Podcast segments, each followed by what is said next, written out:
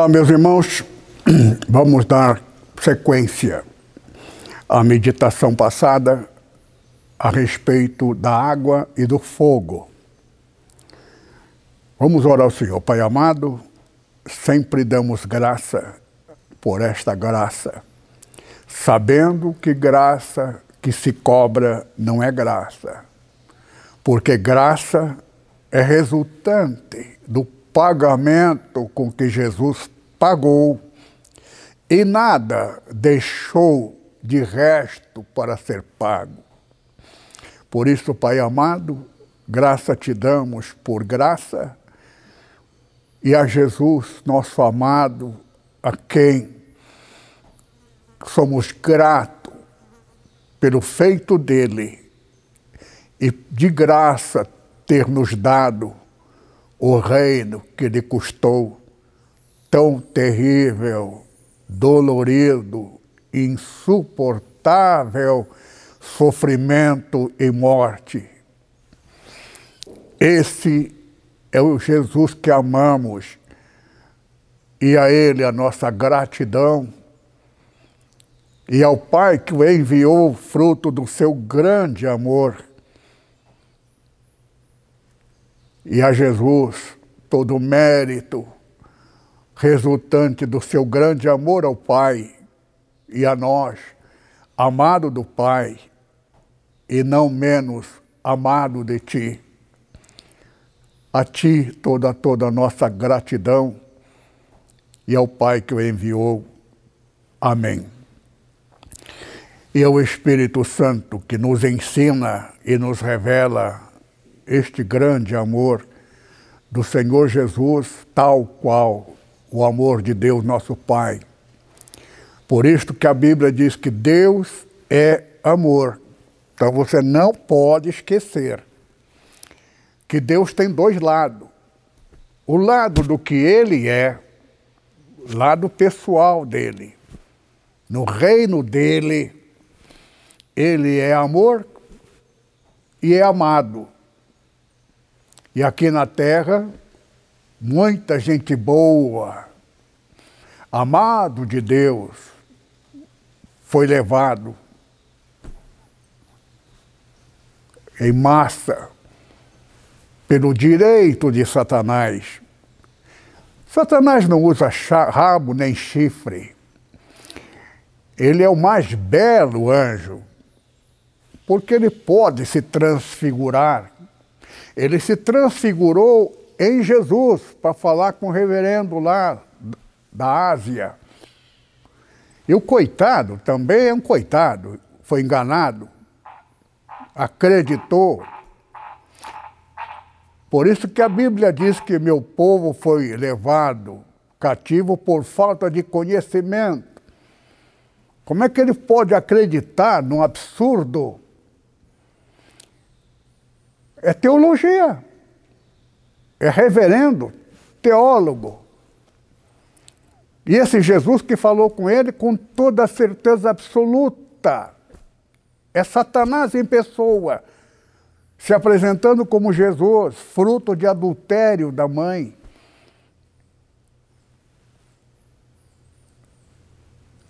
É tão chocante, irmãos, que eu tenho que tomar cuidado, porque esse pessoal me odeia. Porque todos que comeram na mão deste homem, e se você entrar na internet, você vê um absurdo. Os maiores homens pregadores do Evangelho, os maiores, os maiores, absolutamente maiores, come na mão, comia na mão deste homem, nos Estados Unidos. Por quê? Porque eu vi na internet.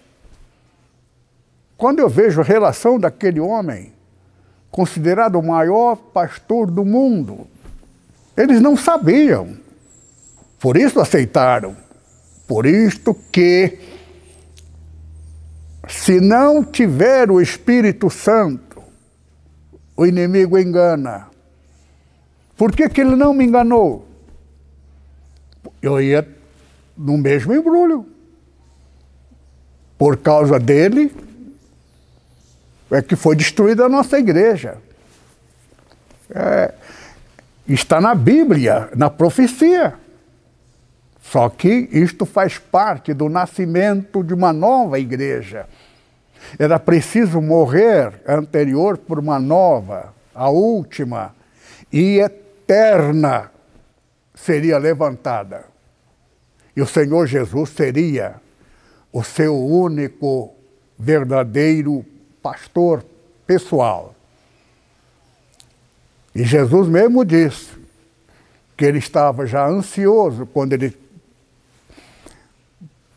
procedeu a Páscoa com os seus discípulos, e na hora que ele deu pão, ele disse essa palavra, que ele estava ansioso para quando então ele voltar à terra para juntos participarmos daquela ceia com a presença e ministrada pelo Senhor Jesus pessoalmente, sendo Ele o pão representado ali e o vinho representado o sangue dele, e ele presente dando como foi no dia da morte dele na cruz. Eu também estou ansioso para esse dia e muito me alegro ao Espírito Santo que falou comigo, a igreja do meu amigo. O meu amigo também foi enganado, Satanás é enganador. Aí você vai dizer, pastor, mas que culpa temos? Não temos culpa. Só tem que tomar cuidado. O único cuidado que a gente tem que ver é se o Espírito Santo que habita em nós é realmente de fato o Espírito Santo. Porque se você não sabe onde ele está, e você está tomando decisão, porque você agora é o pastor e você é da competência sua administrar e resolver problema, você está na velha guarda, meu irmão. Isso é Velho Testamento. O Novo Testamento, o verdadeiro pastor é o Espírito Santo do Senhor Jesus, é Ele comandando. Jesus está presente em todos os lugares pelo Espírito Santo. Eis que estou convosco, disse ele, todos os dias até a consumação do século. De que forma? Espírito Santo. Pelo Espírito Santo, o Senhor Jesus vai orientando. E por que ele me amou? Em que eu sou diferente? Eu já contei o meu testemunho, não sou digno nem de ficar no fundo da igreja. Mas ele me amou Aí eu comecei a lembrar de Davi. A única pessoa que pecou mais do que eu, que pecou com pecado grave, porque ele matou pessoa. Embora ele não tenha matado, provocou um acidente que não era acidente. Dentro da visão da ordem natural, não houve crime, mas não nos olhos de Deus, da justiça. Entretanto, Deus perdoou Davi para nós sabermos quem de fato é Deus. Davi não teria direito, dentro dos parâmetros de Moisés, não podia nem entrar na porta de uma igreja, nem às distância, mesmo tendo sido rei de Israel. E hoje, no dia atual, esses pastores teólogos, muitas igrejas até rejeitaria Davi. Entretanto, Davi é nosso pai. É pai, através da geração dele, o Senhor Jesus, o filho de Davi. E eu sou filho de Davi em Jesus. Filhos são os que não, não são os que são naturais, mas é o que é no espírito. Então, o mesmo Deus que não se apartou de Davi é o Deus que não se apartou de mim, porque conheceu o meu coração. Então vamos ler algumas palavras a mais, dando continuidade, para você saber dividir entre o Deus fogo e Deus água. Jesus é água.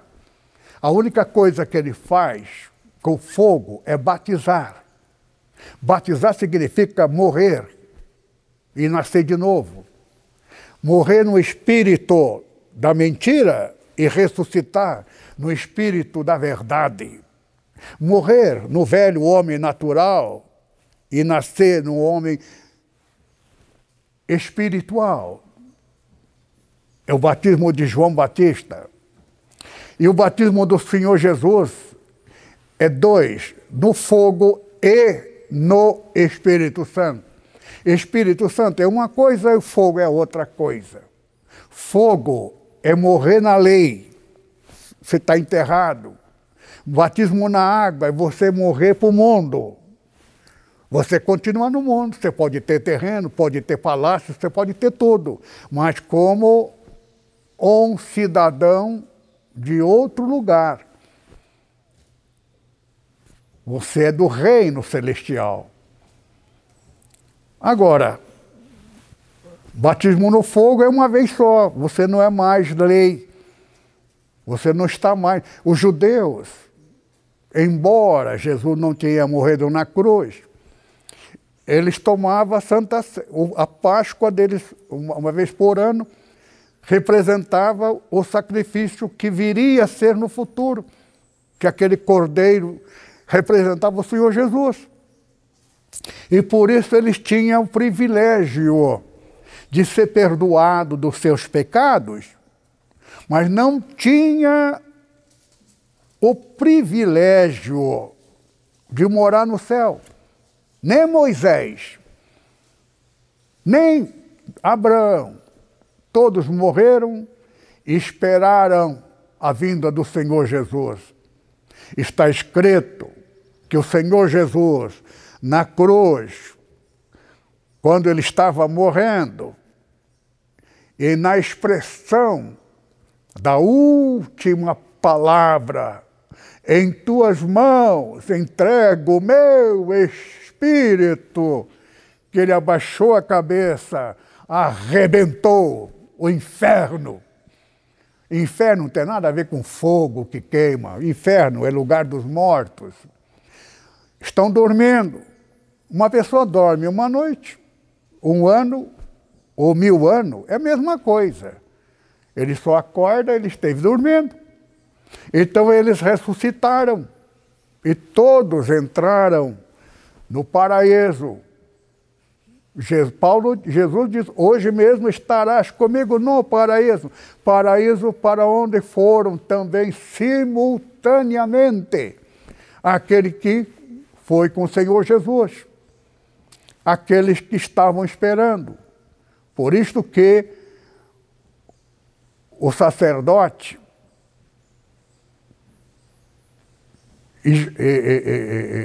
Samuel estava morto. E o rei foi lá consultar a espírita. E nota que aquela espírita é uma coitada, é uma pessoa generosa, ficou até com pena do Saul, porque chorou muito. Chorou por quê? Porque ele iria para a morte. Só que de lá ele ia morrer, mas ele não ia subir, junto com os que estavam esperando a vinda do Senhor Jesus futuramente. Então, de Jesus para cá, todos os que morrerem em Cristo vai direto para o paraíso. E se for para a morte, muitos pastores que morreram estão mortos. Porque Jesus falou isto. Andou mudando as coisas, tomando o lugar de Deus, eu tenho até pena daquele que destruiu a nossa igreja, porque nós vamos vê-lo diariamente, se quiser. Vocês vão aprender hoje o que é inferno. Inferno não tem nada a ver com aquele fogo que a pessoa, ah, ah, ah, daqui mil anos está lá. essa é visão. O bicho nunca morre. Ele não morre, fica queimando no fogo o tempo todo. Isso é verdadeiro. Só que não é verdadeiro em termos naturais. Vou explicar para vocês na Bíblia. Amém. Se eu fosse um comerciante, um condenável, eu ia dizer: essa pregação vale uma fortuna. De graça recebeste, de graça dai. Aqui na minha Bíblia, o pastor quer receber presente. Por isso que numa pregação passada falei do dízimo. O dízimo do Novo Testamento é o dízimo da gratidão ao Pai, a Deus. Abraão é figura de nosso Pai espiritual, no mundo espiritual. É Deus que fala no coração. E dá com alegria. Agora, igreja que manda tá, está dentro do Velho Testamento, com dízimo e todo. A alma dele não será salvo, porque a salvação é gratuita. Cobrou não é graça. Graça que se cobra não é graça. A nossa fé é fé não naquilo que eu faço e o que deixei de fazer. Isso é obra. A nossa fé está na graça do Senhor Jesus. Ele deu de presente para aqueles que creem e aceitam o presente. O presente de Cristo. Agora, de nossa parte, a nossa gratidão. Ninguém é salvo porque mereceu. Todos são salvos porque aceitou o presente de Deus, o Senhor Jesus, gratuitamente.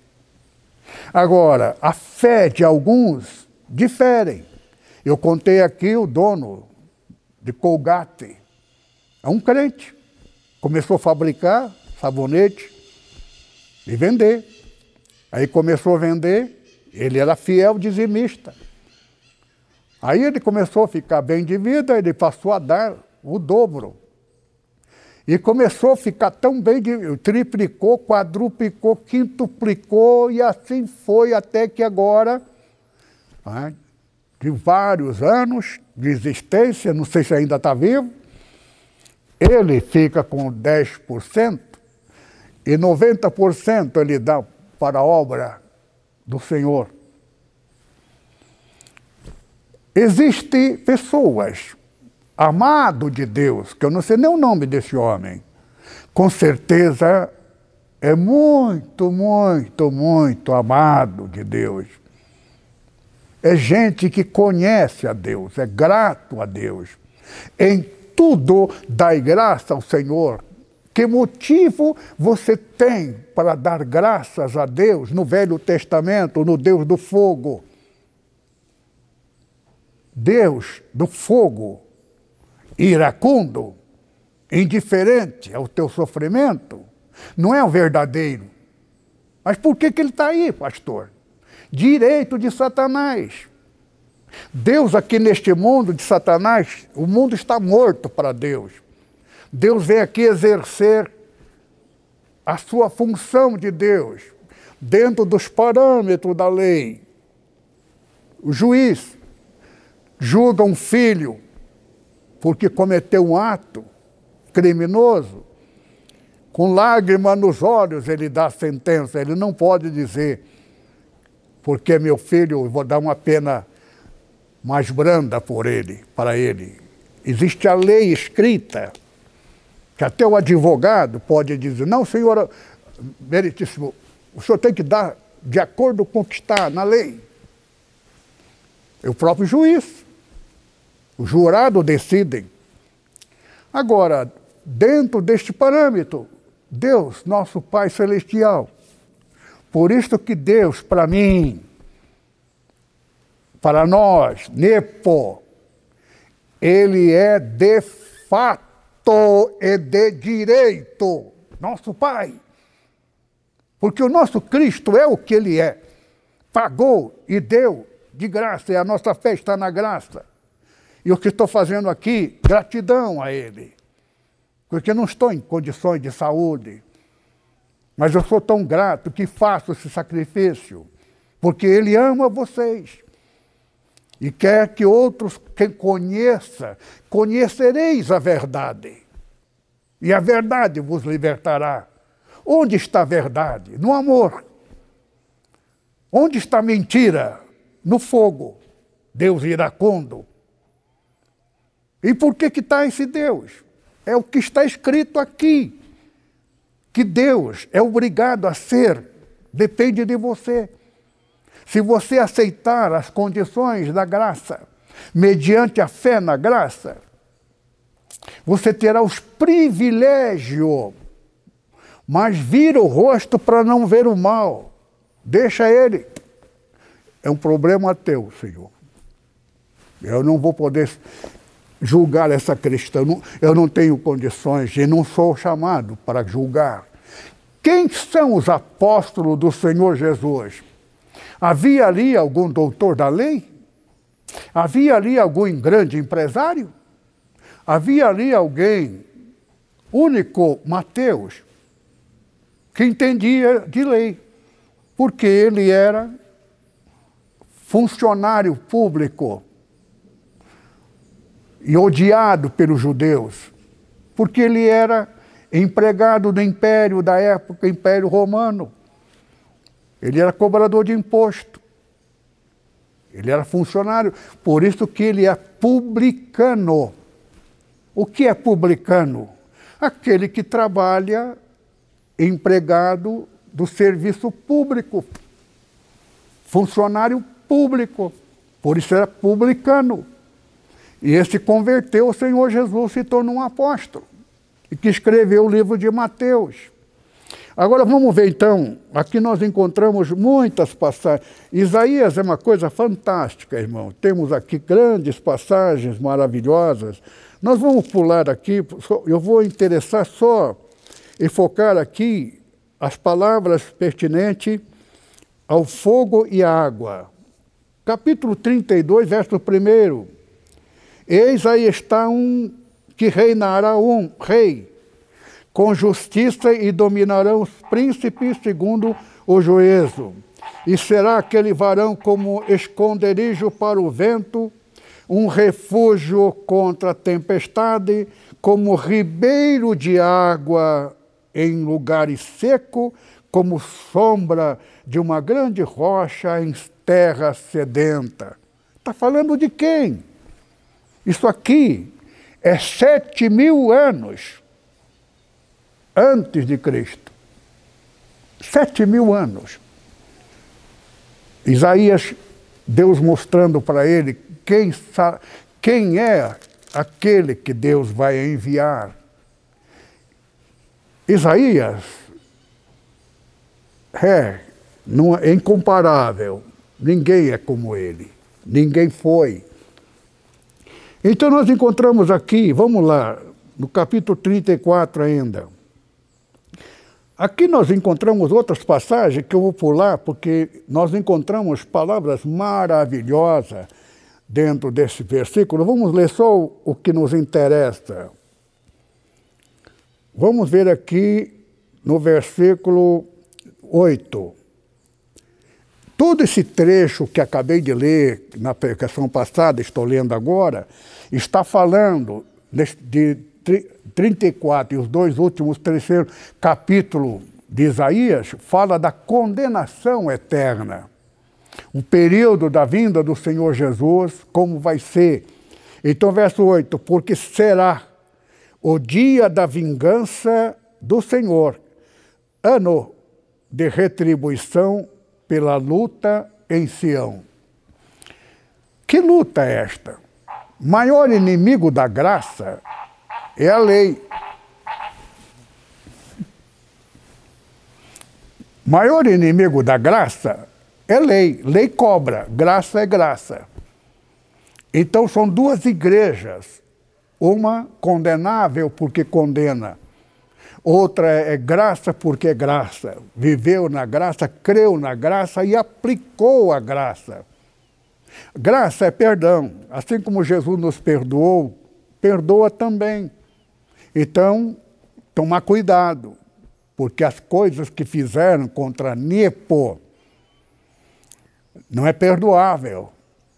Mas, para agradar o nosso Pai, para nós estarmos dentro do quadro do que age como Jesus, é perdoa estando na cruz, porque não sabe o que fazem.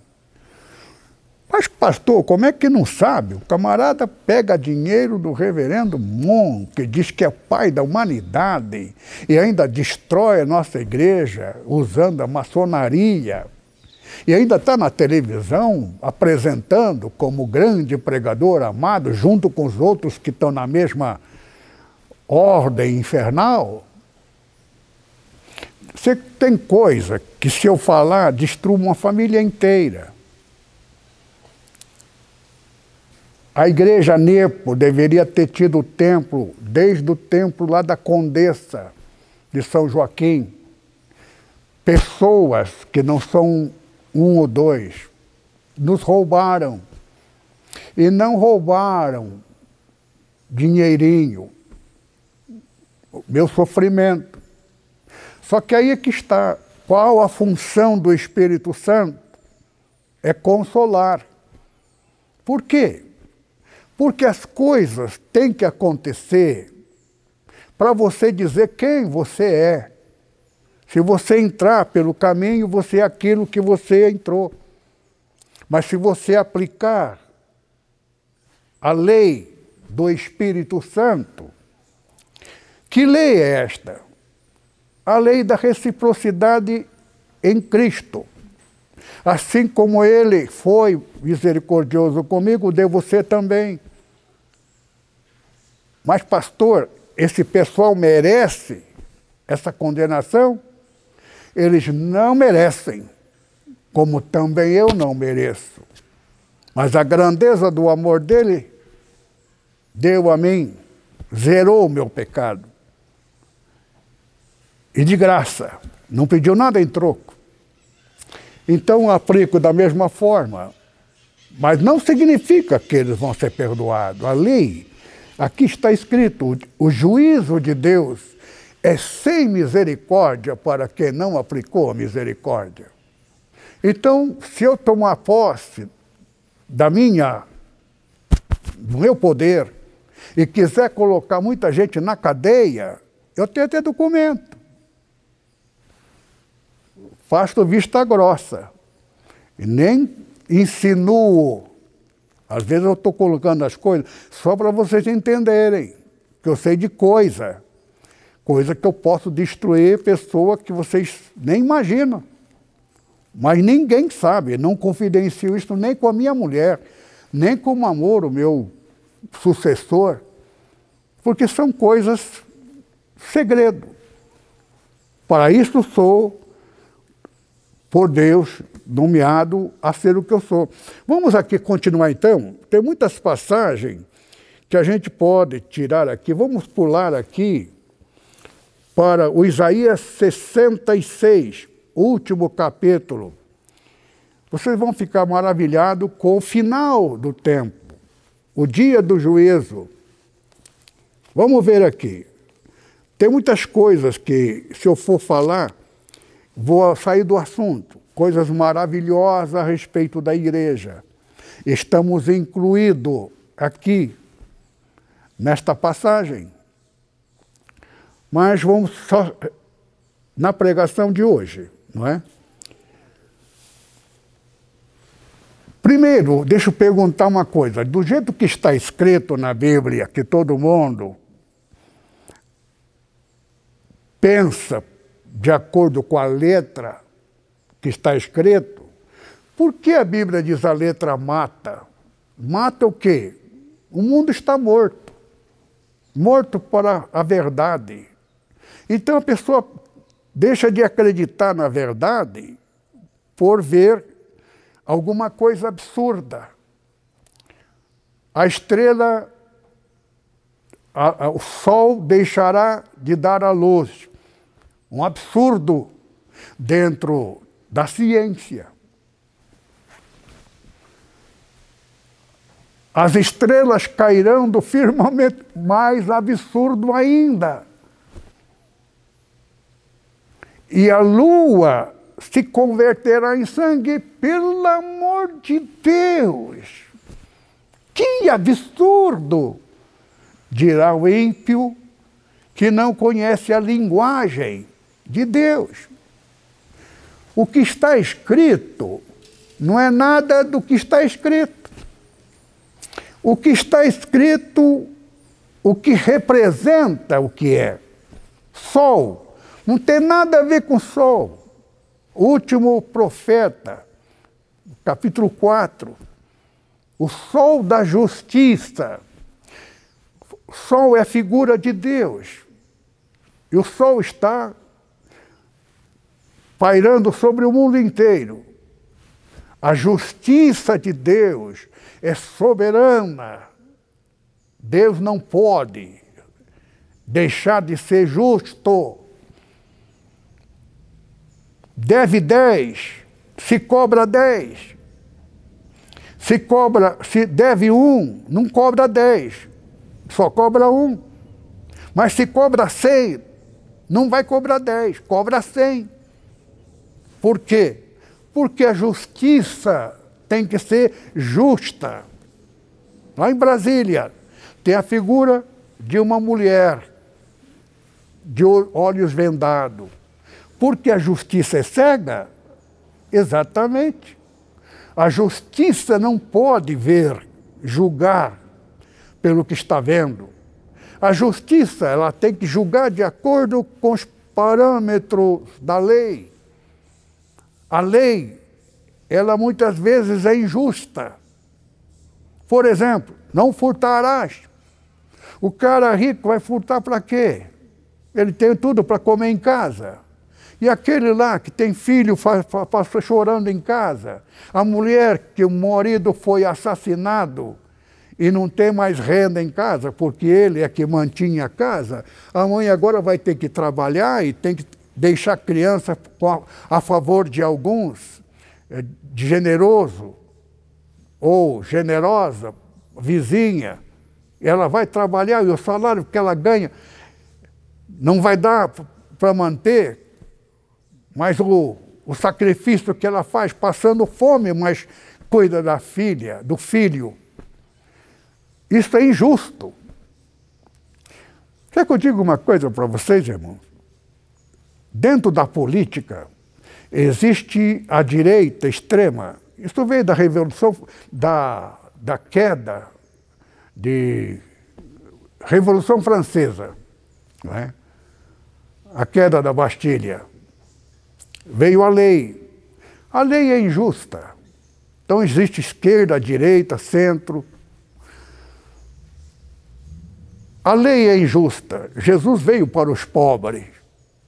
Agora você vai na igreja, quem são os privilegiados? São aqueles ricos que dão mais dinheiro do que o outro. Eu já sei de casos, muitos casos que o pastor é rico, o obreiro, membro da igreja é rico, e ele comete algum ato indecoroso, o pastor fecha os olhos para não tomar providência, e alguém pergunta, pastor, reverendo, o senhor não vai?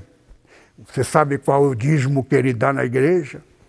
Se, esse, se eu fizer alguma coisa com esse homem, a igreja tem necessidade, vai passar necessidade é injusto.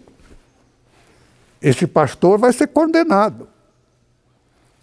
As coisas de Deus não se misturam. Alguém vai dizer, pastor, o senhor também não tem salário? Pois eu podia sair de um assunto e contar um caso a meu respeito. O senhor mandou eu pregar evangelho para japoneses. Ali na Liberdade havia uma igreja cujo pastor ele é um japonês, esqueço o nome, na rua principal ali, fechou a igreja. Ele fez teologia e fundou aquela igreja. Quando o Espírito Santo falou comigo, para iniciar um trabalho japonês, eu fui falar com ele. Eu me ofereci para ele. Ele diz, é, eu vou, vou pensar. Eu falei, puxa vida, ele deveria sentir feliz que eu estou me oferecendo para ajudá-lo. Eu nunca pensei fundar a igreja, iniciar a igreja. A Nipo começou porque Deus mandou. E ainda porque fui rejeitado desse pastor. Esqueça até o nome daquela rua principal onde está a escola de. Né? As pessoas preparam para, para vestibular. Então, eu fui me oferecer, ele disse que ia pensar. Aí chegou um dia, ele disse que ah, e o pessoal, é, eles não, não concordaram. Eu falei, puxa vida, estou me oferecendo. Aí, então, quando o senhor falou, aqui é minha igreja, começamos na Condessa. O dia da inauguração não era inauguração. É o dia que nós íamos fazer o nosso primeiro culto. Não estava nem pronta a igreja. Mas começou a vir gente de tudo quanto é lado no primeiro dia de culto, 15 de novembro, que aquilo lotou. Veio gente de tudo quanto é lado e lotou aquilo. Eu estava até pensando, esse, esse pessoal que está vindo aqui é tudo crente de outras igrejas, mas como hoje é, se não me engano, 15 de novembro era uma segunda-feira ou era sábado. Acho que era segunda-feira. Por isso que veio muito, muita gente. Aquilo me entusiasmou. Aí eu falei, olha, o culto vai ser quarta e domingo. E a quarta-feira veio mais gente ainda. E domingo superlotou. Tivemos que derrubar as paredes, aumentar, e foi aumentando, não parou de crescer. É Deus que enviava as almas, sem propaganda, sem nada. Deus. A Nipo não foi fundada por mim.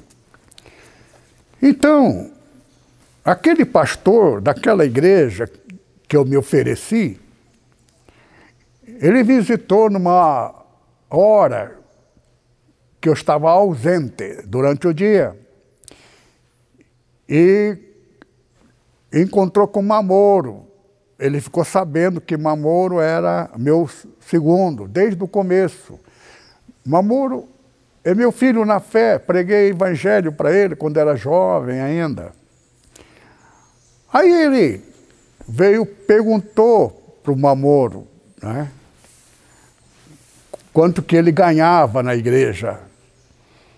Aí ele disse, eu? Quanto eu ganho?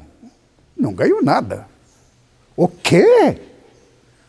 Você trabalha aqui na igreja de graça? É, aqui é de graça. Está errado. Isto é uma injustiça.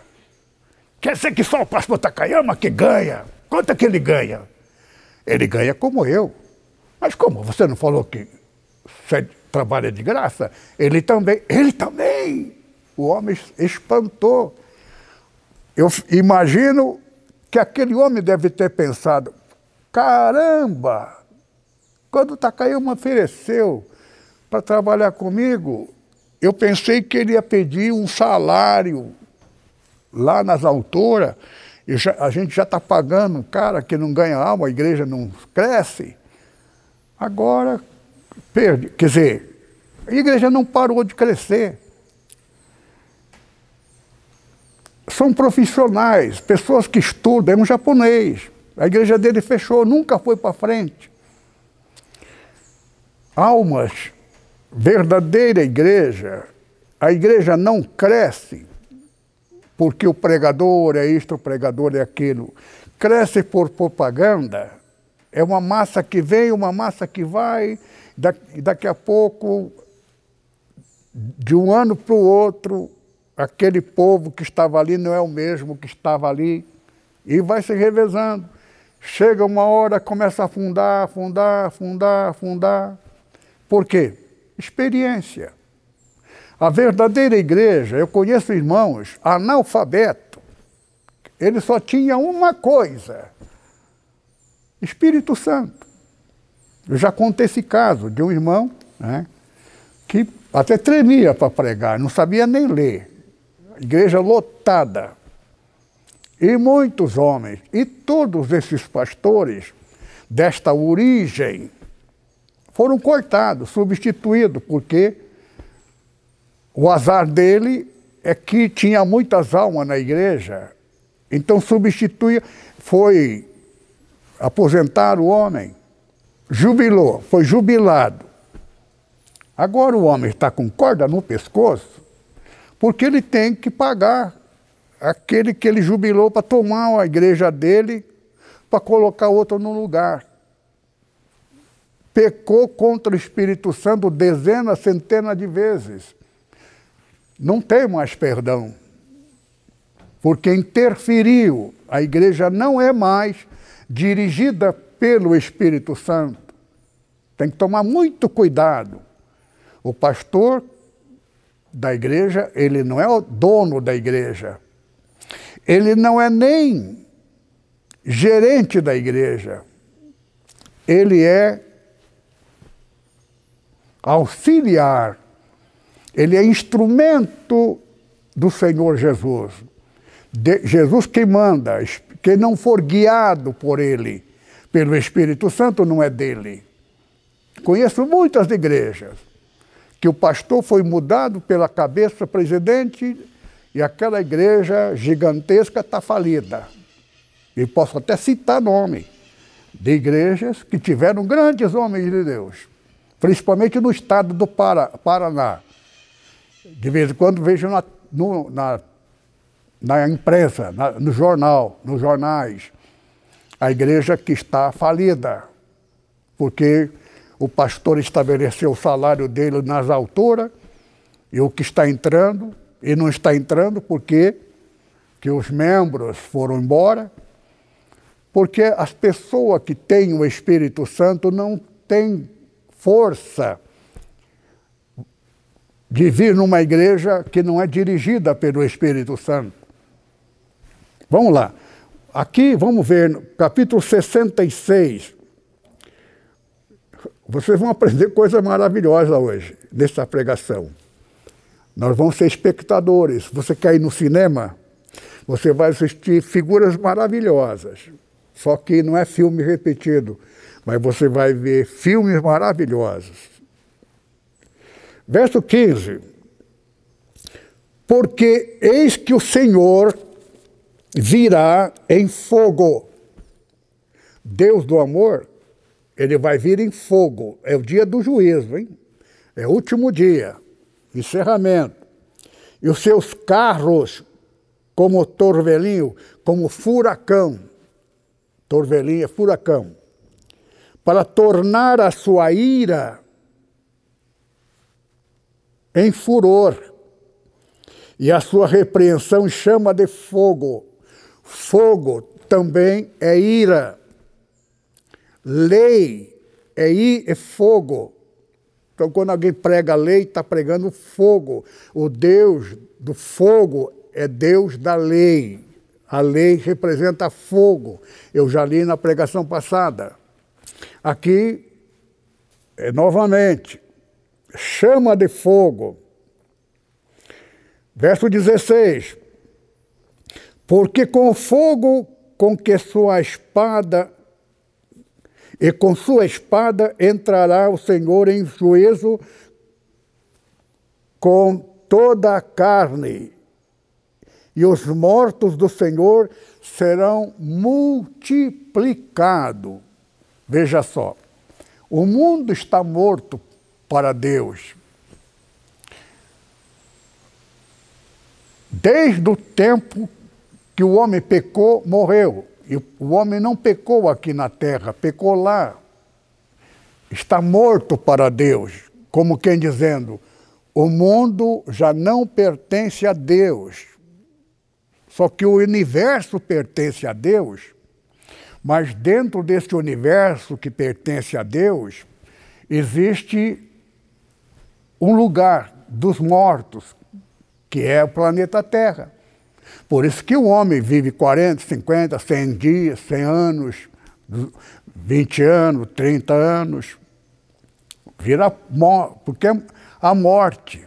Não é? Então Deus encontrou a solução, que é Cristo Jesus, para inverter. Então, vai acabar, vai, vai no Apocalipse, no último capítulo, último, penúltimo lá, né? vai haver a segunda morte. Então, essa segunda morte não significa defunto também. Os mortos, aí vamos voltar aqui no, no, no, no Isaías 66, né? Então, nós aprendemos aqui que a palavra ira significa fogo, lei significa fogo, não é? Então, a ira é fogo. Vamos ver aqui. Então, versículo 23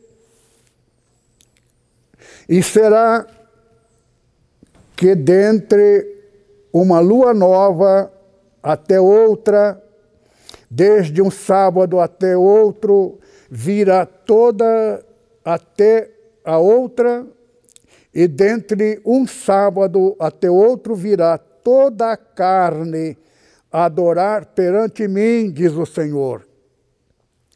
Agora veja que palavra interessante, ver último versículo, verso 24 de Isaías. E sairão, quer dizer, nós estaríamos numa festa, alegria junto ao Senhor nosso Deus, não é? Uma semana até outra vai vir para adorar ao Senhor. É? Depois, aqui no verso 24, e sairão nós vamos deixar a festa e vamos assistir um cinema, mais ou menos assim. E o que está escrito? E verão os corpos mortos dos homens que prevaricaram contra mim, porque o seu bicho nunca morrerá, e o seu fogo, nem seu fogo se apagará, serão um horror para toda a carne. Traduzido significa o quê? Se eu estiver nos parâmetros da graça do Senhor Jesus, dentro do direito de Cristo, dar a nós o que Ele é. O que Ele é, filho do Criador do céu e da terra. Em Cristo Jesus veio formar o segundo Adão. O primeiro Adão, o mundo que ali está, é o primeiro Adão. Então, Adão não é uma pessoa, é uma pessoa com milhões, trilhões de células, porque no corpo humano existem células membros, cujo cabeça que trouxe para este mundo como Deus dos mortos para Deus, vivo para Satanás, é? são os homens, a criatura humana. Então o Senhor Jesus veio formar o segundo Adão, um Adão menor, porque a astúcia de Satanás iria e arrastou porque se o Senhor Jesus tardar, está escrito no Apocalipse, não vai salvar nenhuma alma.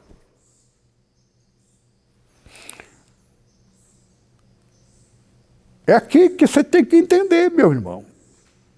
Não é? o céu é tão fácil que aquele ladrão não fez nada para merecer. Ele só creu. Jesus diz: Hoje mesmo estarás comigo no paraíso.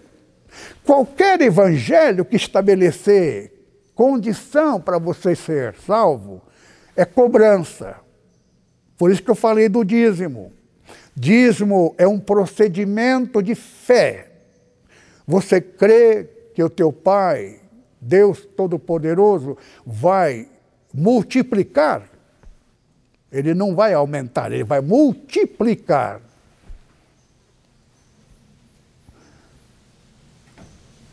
é Deus provando a tua fé. Você é capaz de crer. Por isso que a Bíblia é cheia de fé. Elias foi cuidado por uma mulher que não era nem judia, não é descendente de Abraão. Ele foi lá se refugiar, porque estava sendo caçado para ser morto. Elias ainda disse: Senhor, mataram todos os teus profetas, só eu fiquei. O Senhor respondeu o quê? Eu tenho reservado para mim ainda sete mil.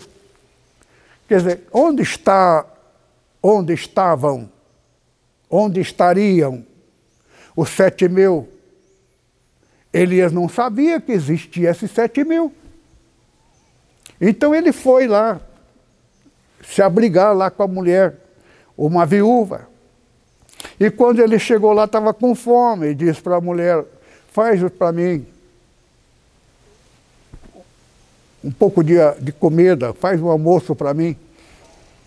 A mulher diz: Olha, eu estou com esse restinho aqui, que eu vou fazer para mim e para o meu filho, para depois então esperar a morte. Faz para mim, porque assim diz o Senhor: nunca mais faltará farinha na panela, nem azeite na potija. Ora, porque Deus mandou Elias ir na casa desta mulher, viúva, viúva, que não tinha mais nada para comer, só tinha aquele restinho que era seu, seu último prato e depois então esperar a morte. Veja como Deus conhece as pessoas, que não é nem crente, a fé, que aquela mulher tinha fé. Então Deus mandou Elias ir lá. A mulher imaginou o quê? Se esse homem estiver me enganando, eu vou morrer mesmo. Ele está dizendo que Deus, está falando Deus, em nome de Deus. Então eu vou fazer essa comida bem feita para ele, se é homem de Deus. Não me custa nada acreditar nele. É o que ela imaginou. E Elias comeu sossegadamente, alimentou, tudo mais. Aí ele diz: Assim diz o Senhor: nunca mais faltará farinha nesta panela e nem azeite na botija. E a história diz então que aquela mulher, fenomenalmente, misteriosamente, poderosamente, por uma razão inexplicável, nunca, nunca, nunca mais faltou comida para aquela viúva. O valor daquela mulher estava numa coisa: fé. Fé não é força, fé não é coragem, fé é crer. A mulher creu. Qual é a jogada de Deus? Nós viemos parar aqui neste mundo porque acreditamos na mentira. Então o Senhor Jesus inverteu o processo. Se nós crermos em Cristo, Jesus diz: Eu sou a verdade, o caminho, a verdade e a vida. Não existe outro caminho. E o caminho está na verdade. Fale a verdade, viva na verdade. Mais importante, mas não, única coisa importante, receba o Espírito Santo da verdade. Então, o Espírito Santo que habita em você te guiará em toda a verdade. E às vezes aconteceu comigo, por isso que eu estou dizendo neste momento. Às vezes Deus próprio faz com que você cometa equívoco. Você pensa estar falando a verdade, porque para você é verdade. Só que de repente surge detalhe que aquela verdade passa a não ser verdade. Aconteceu comigo. Mas por que aconteceu? Para Deus me ensinar a lição. que muita gente, muitas vezes, está na verdade, e o Espírito Santo que habita nele é a verdade, mas muitas vezes ele comete equívoco, falando mentira.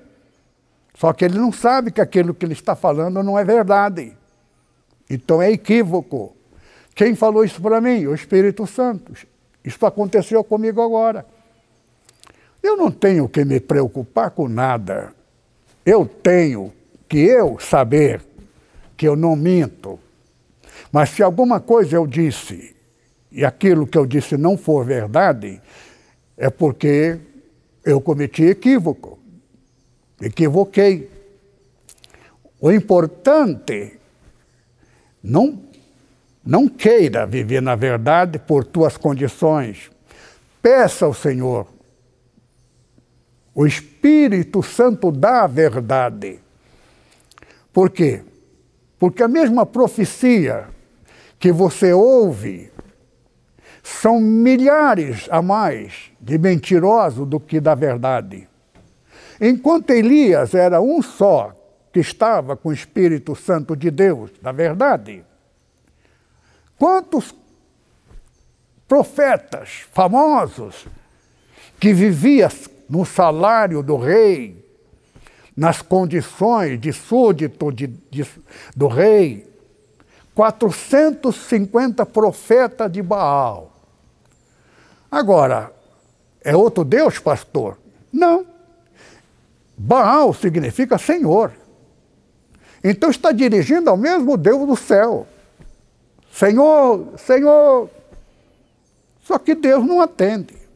Porque o espírito que está naquele pessoal não é o espírito de Deus, da verdade. É espírito do engano, da mentira. Por quê? Porque as coisas de Deus, Deus não cobra de ninguém. Deus. As coisas de Deus é guiado por Deus. Agora, além dos 450 profetas de Baal, ainda havia mais 400 de Azera. Que mulher sem vergonha, não é? Jezabel. Agora, no Apocalipse está uma igreja lá que a Jezabel está presente. Você acha que é a reencarnação da Jezabel? Tem nada a ver com aquela Jezabel. Jezabel é uma mulher. Mulher representa a igreja. Igreja do Senhor Jesus é esposa dele. Cantares de Salomão, havia muitas é, é, é, ah, mulheres que era a mulher do rei.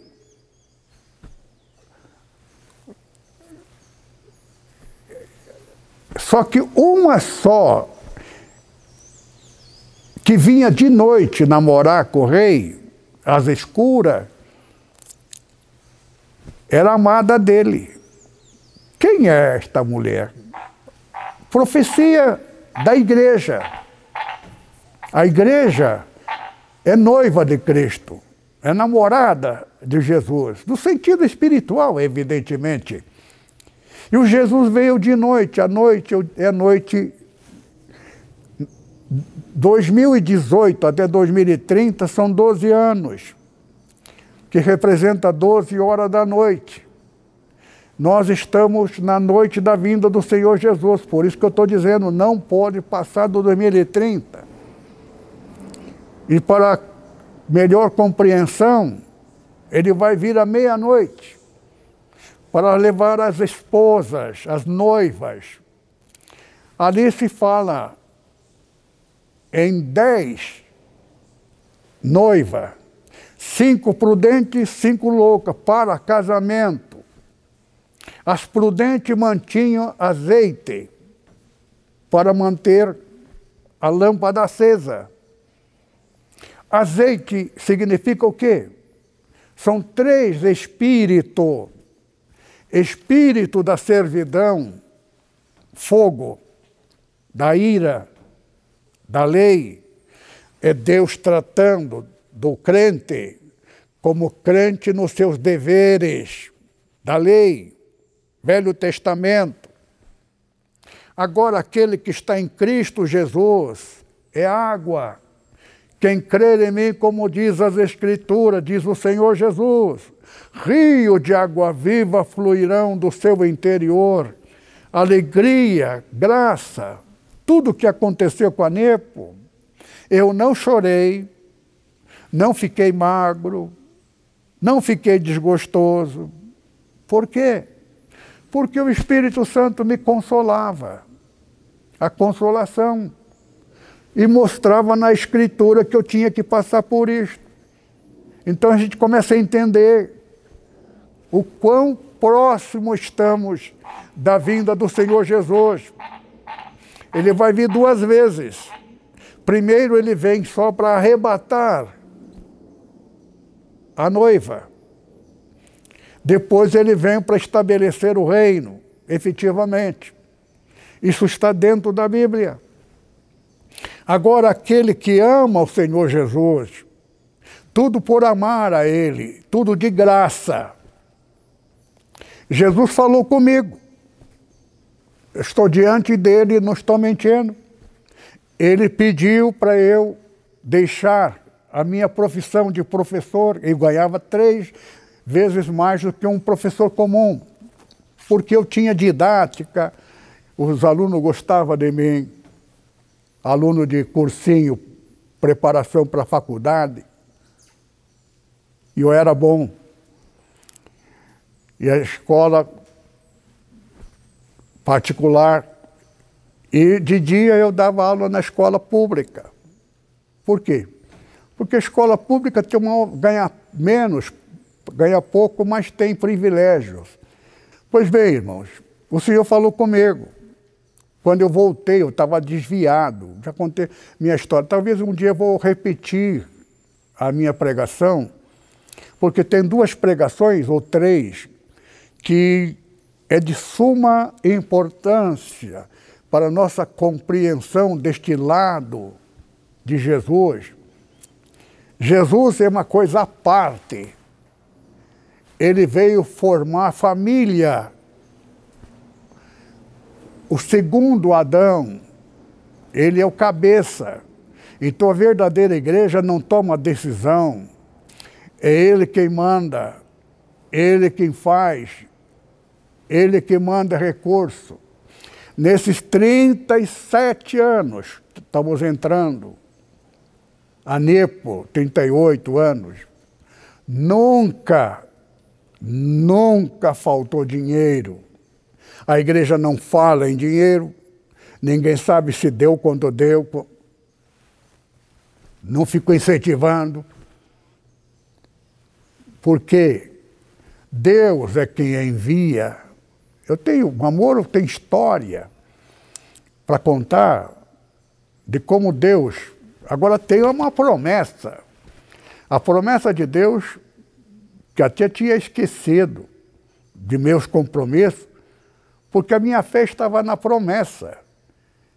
E eu tenho tanta certeza plena e absoluta que eu me alegro da promessa do Senhor. Agora, as promessas que eu nunca me importei para as coisas deste mundo, estou importando agora. Por quê? Porque o Senhor Jesus, depois, ou perto do 2030, ele vai estabelecer o reino dele aqui na terra. E nós seremos participantes do governo. E nós vamos assistir pessoa lá, aquele cara chamava reverendo. Olha lá, bandido sem vergonha, cretino, mesmo. Aí, ó, tá vendo? Agora tá fugitivo. Nós vamos assistir, olhar. Não existe morte. Existe morte nos termos espirituais. Morto para Deus, a segunda morte vai começa só que tem o seguinte: não vai haver segunda ressurreição. Vinda de Jesus novamente para pagar. Por quê? Mesmo Satanás não será mais Satanás. O poder dele chegou ao fim. Ele já foi expulso do céu, 2018. Porque o tempo do homem. Pastor, mas Satanás não é homem. O senhor disse. Mas ele era o Deus dos homens. O poder dele estava no homem. O direito do homem. E o homem que morreu para Deus definitivamente, Satanás não vai mais ser Deus deles. Só que eles vão ser o quê? Satanzinhos. Vai viver na vida que eles escolheram, querer ser. O que que Satanás disse lá no céu? A nós. Foi assim que o Altíssimo Deus disse? Que nada. Você tem direito de ser igual a ele. Você não é obrigado a cantar no coral, tocar na orquestra. Você é livre. Livre-arbítrio. Nós estamos aqui porque queremos, mas você não é obrigado, não. Foi ele que semeou isto. Encheu a cabeça do povo.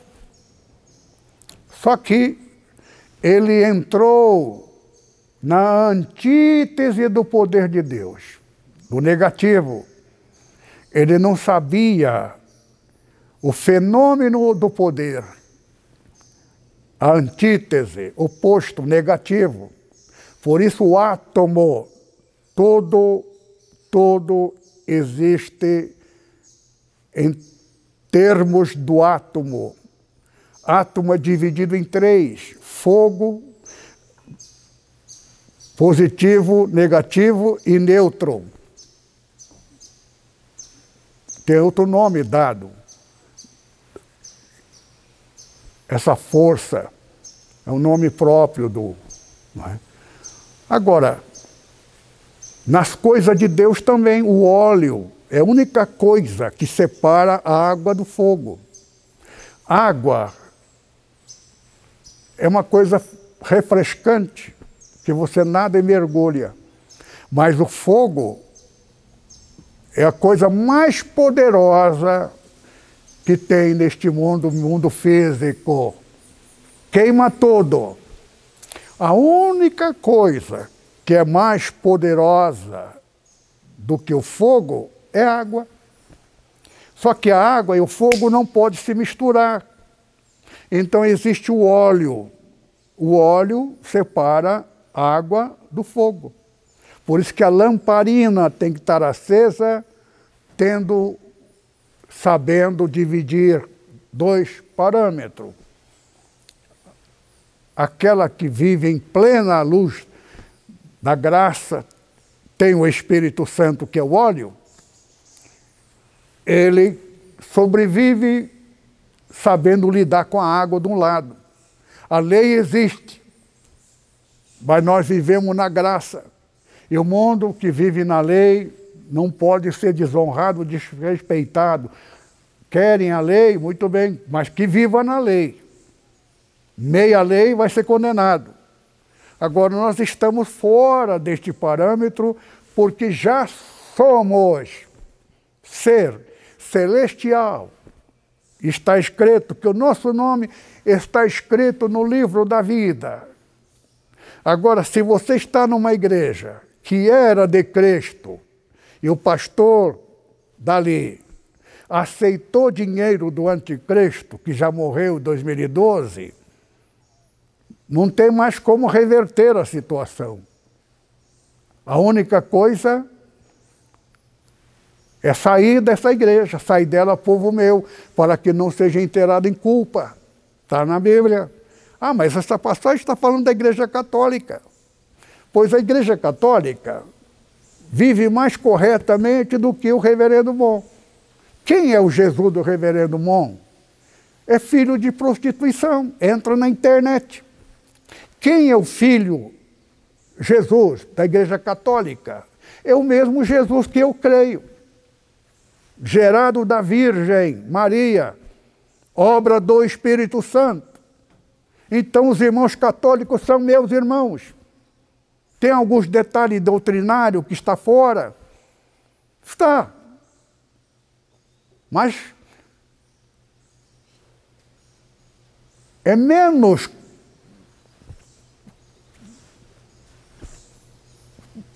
fatal do que do reverendo Mon. O reverendo Mon, ele pessoalmente é rei, é Deus, é pai da humanidade. Só que ele morreu seis meses antes de completar o dia. O dia está até, até a data está certo, 2012. 2012 termina em fevereiro de 2013. Em fevereiro, dia, começo de fevereiro, ele marcou dia 13. Por quê? Um dia depois de dia 12 de fevereiro. Esse homem está dentro, Satanás citou tudo corretamente dentro dos parâmetros da data. Só que ele morreu. Ninguém esperava. E aqueles centenas, não dezenas, centenas de milhares de casais que casaram com esse pai da humanidade falso, está falando que ele é Deus. É? Morreu. E como é que está agora? Os filhos dele querem tentar levar a religião para frente, mas de que forma?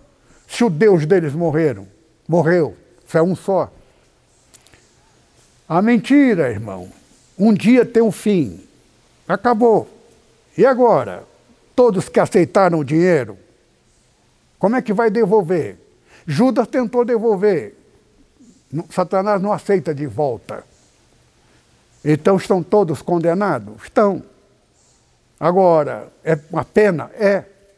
Por isso que Deus é sofredor porque ele gostaria de salvar todo mundo, mas o homem é fraco, acredita. A mentira, ela é tão poderosa, meu irmão, porque a mentira não tem compromisso. Eu conheço história de mentiroso que eu já falei para ele. Você nunca mais, você nunca põe os pés na nipo. Você não vai nem ser apresentado. É um grande pregador. E de vez em quando ele aparece na televisão junto com aquele outro meu amigo, que está tudo unido, todos eles. Está na televisão. Eles só querem uma coisa. O quê? Dinheiro. E só falam em dinheiro. Compra este livro que é maravilhoso. É tudo dinheiro. Abre igreja em todo lugar sem direção de Deus. Para roubar os crentes de outra igreja. Porque aquela multidão nenhum é, crente, é, é veio do outro mundo. É tudo crente de até mais igreja. E eu sei até o que vai acontecer com eles. Mas isso é coisa que eu sei para mim. Só que é o seguinte, tem coisa que se eu falar você cai de costa. E ele sabe que eu sei. Que o amor de Deus, a graça do Senhor Jesus, a comunhão do Espírito Santo permaneça aos irmãos agora e sempre. Até a próxima. Amém.